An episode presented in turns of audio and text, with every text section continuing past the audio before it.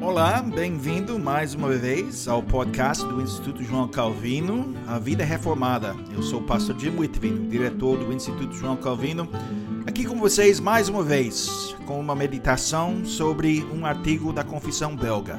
E essa vez, nós vamos falar sobre artigo 11 da Confissão Belga, o Espírito Santo, eterno e verdadeiro Deus. E nesse artigo, a igreja faz a confissão seguinte: Cremos e confessamos também que o Espírito Santo procede do Pai e do Filho desde a eternidade. Ele não foi feito, nem criado, nem gerado. Pode-se afirmar apenas que ele procede de ambos. Ele é, pela ordem, a terceira pessoa da Trindade, de igual substância, majestade e glória com o Pai e o Filho, verdadeiro e eterno Deus conforme nos ensina as Sagradas Escrituras. Os cristãos carismáticos, os pentecostais que enfatizam a atividade contínua do Espírito Santo e os dons especiais do Espírito Santo, frequentemente acusam os crentes reformados, os cessacionistas chamadas, de não acreditarem realmente no Espírito Santo Certamente, dizem eles, vocês reformados dizem que acreditam no Espírito Santo, mas veja, até suas confissões parecem minimizar o papel do Espírito. Você pode ver isso nesses artigos sobre o Deus triuno. Muito escrito sobre Deus o Pai, ainda mais sobre Deus o Filho, mas quase não há nada sobre o Espírito Santo. Apenas este breve parágrafo. Assim, alguns dizem que a doutrina reformada praticamente negligencia a obra do Espírito Santo. Algumas coisas que podemos dizer em resposta a essa acusação.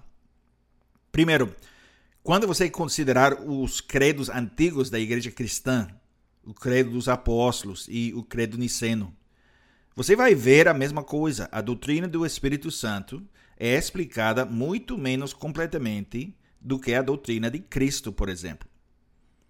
E historicamente há uma boa razão para isso. No momento em que os credos foram desenvolvidos e escritos, as controvérsias teológicas não estavam centradas na pessoa do Espírito Santo, mas principalmente na pessoa de Jesus Cristo. O relacionamento entre sua natureza divina e sua natureza humana, sua divindade e a importância dessas doutrinas. A doutrina do Espírito Santo simplesmente não era tão controversa naquele ponto da história da igreja e, portanto, não chamou a atenção que outras doutrinas receberam. Em segundo lugar, e lidando especificamente com a confissão belga, você só precisa olhar além do artigo 11 para muitos outros artigos da confissão para ver que, na realidade, a pessoa e a obra do Espírito Santo não são negligenciadas por nossa confissão, nem pelas outras. Ele é mencionado em muitos lugares, em vários contextos, explicando como o Espírito Santo opera, quem é o Espírito Santo e o que isso significa para nós, como povo de Deus. O Espírito Santo aparece em muitos lugares em nossa confissão. Portanto, dificilmente podemos dizer que a fé reformada negligencia o Espírito Santo na realidade. Mas a terceira coisa que precisamos enfatizar, e é aqui que há o verdadeiro contraste entre a teologia reformada e a teologia pentecostal, é o trabalho real do Espírito Santo. O pentecostalismo se concentra no Espírito, especialmente nos dons do Espírito, em como esses dons se parecem e no que eles significam, especialmente para o crente individual que tem certas experiências que são explicadas como sendo dons do Espírito. O ensino reformado não tem esse mesmo foco. E há uma boa razão para isso. Primeiro de tudo e mais importante, isso é verdade por causa da própria obra do Espírito Santo. Quando pensamos no Espírito, precisamos pensar nele como sendo enviado pelo Pai e pelo Filho. Ele é Deus, de igual substância, majestade e glória com o Pai e o Filho, Deus verdadeiro e eterno. Mas seu papel na Trindade nunca é focar em si mesmo. O que vemos na obra do Espírito Santo é que ele trabalha para focar a atenção não em si mesmo, mas no Pai e no Filho. Oramos ao Pai em nome do Filho mas é o Espírito Santo que opera dentro de nós para nos dar o desejo de orar, que nos dá a fé que precisamos para orar, que opera dentro de nós enquanto estamos orando. A fé que o Espírito Santo opera em nós nos aponta para Cristo, para sua vida, para seu ministério, para sua obra completa aponta-nos para o Pai, para seu trabalho criador e sustentador. Assim, poderíamos dizer que a obra do Espírito Santo é, de certo modo, uma obra humilde. Trazer glória ao Pai e ao Filho, nos unindo ao Pai e ao Filho, ajudando-nos a crescer à imagem de Cristo. Em segundo lugar, as confissões reformadas não enfatizam os dons contínuos da revelação do Espírito, porque esses dons não são mais necessários.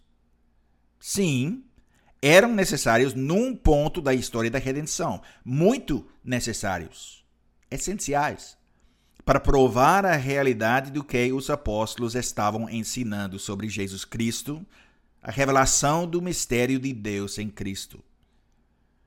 Mas isso foi antes da conclusão das Escrituras antes que a palavra de Deus, que é perfeitamente suficiente, como já vimos, fosse concluída. Agora sabemos que o Espírito Santo opera com a palavra, essa completa e perfeita palavra, para operar a fé em nossos corações, para fortalecer essa fé, para nos levar a crescer em obediência a Deus e em santidade. E em terceiro lugar, a teologia reformada não nega, com certeza, a operação do Espírito Santo. De fato, longe disso. O Espírito Santo está ativo, continua sendo ativo, poderosamente ativo hoje. E os milagres que são realizados pelo Espírito Santo, porque ele ainda realiza milagres esses milagres são os maiores milagres imagináveis. Toda vez que uma pessoa nasce de novo, esse é o resultado da obra do Espírito Santo. E essa regeneração é literalmente uma ressurreição. O Espírito Santo dá vida aos mortos. E esse é realmente o maior milagre que alguém poderia imaginar. Maior do que falar em línguas, maior do que curar a doença física de alguém, porque aquela pessoa curada vai morrer, com certeza.